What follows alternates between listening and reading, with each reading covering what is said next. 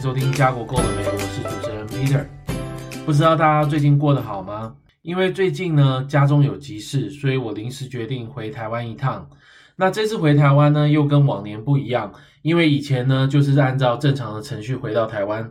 那现在因为今年呢，全球的这个防疫以及 COVID-19 的原因呢，所以这次回去的步骤呢，就会变得比较繁杂一点。所以这一次打算跟大家分享一下我自己回台的一些准备和经验，希望能对大家有很大的帮助。那首先呢，因为我是临时决定要回台湾的，所以我要开始从第一个步骤开始做。那首先你要做的就是订机票，因为在机票订之前呢，你也没有办法订旅馆，你也没有办法准备所有的事项，所以订机票变得最重要了。那订机票的时候呢，其实现在机票又是跟以往不一样，因为它的选择种类非常多。现在当然有直飞和转机，那以前就是只要安排自己想要做的就可以直接安排。那现在直飞和转机呢，可能就会有很大的差别。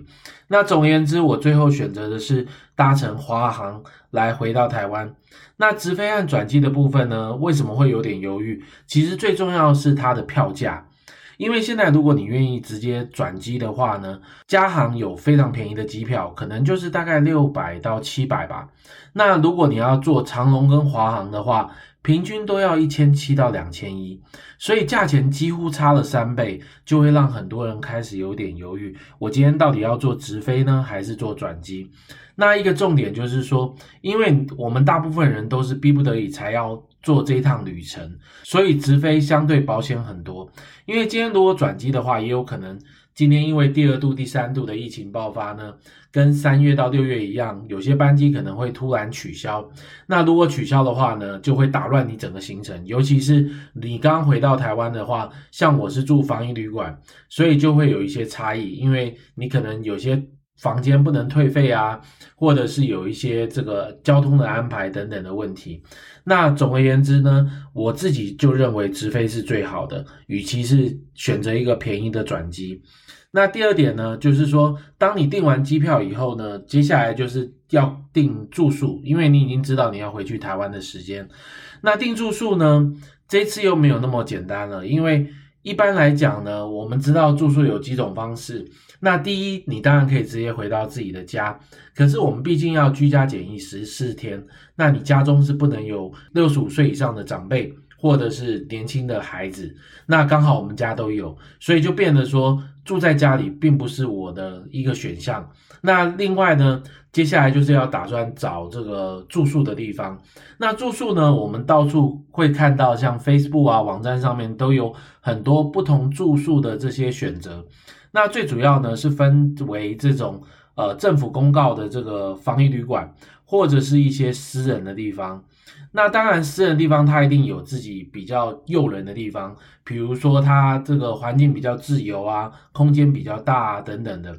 可是这个部分呢，我也做了很深的考虑。为什么我到最后是选择防疫旅馆呢？其实最大的考量点就是。如果说价钱的话，可能大同小异，或者是私人可能会便宜一点。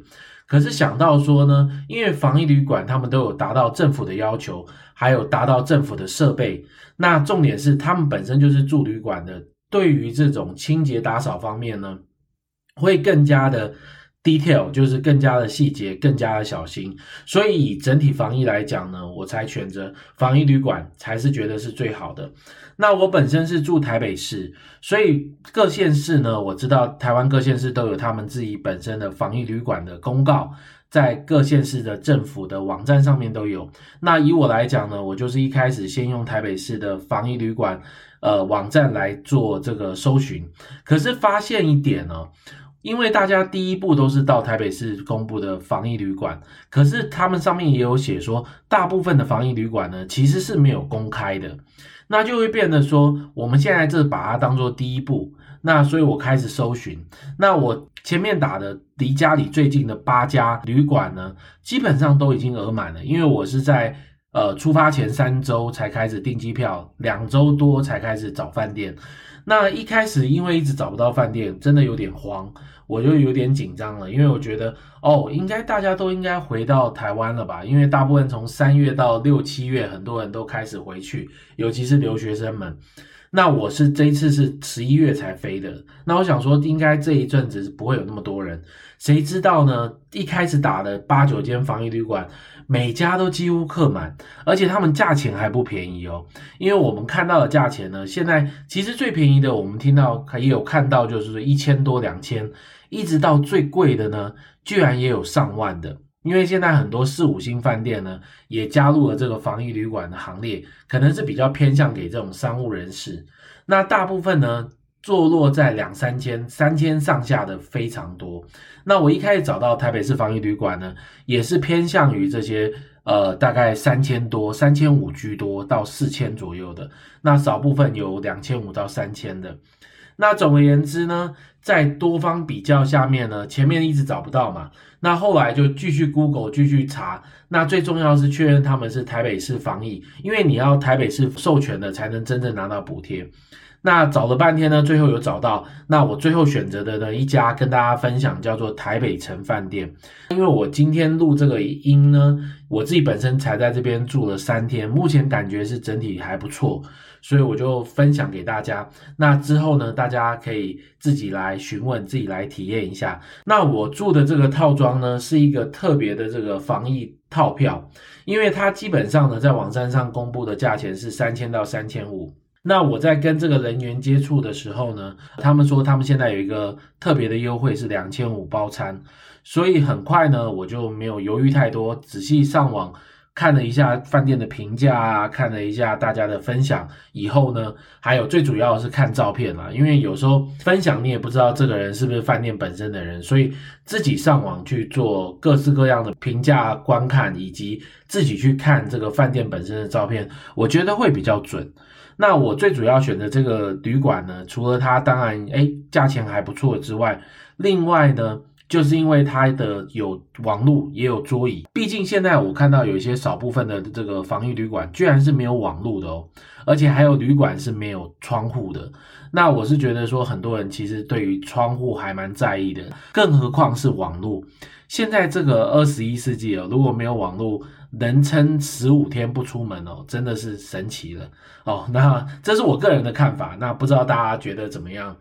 所以现在呢，呃，我我之后就开始订好饭店以后呢，当然也得到一些基本的资讯，比如说一个很重要的资讯就是说，我们知道居家检疫十四天，可是居家检疫十四天呢，实际上是十五天。举例来说，我是十一月三号从加拿大飞，十一月四号到，那正常来讲。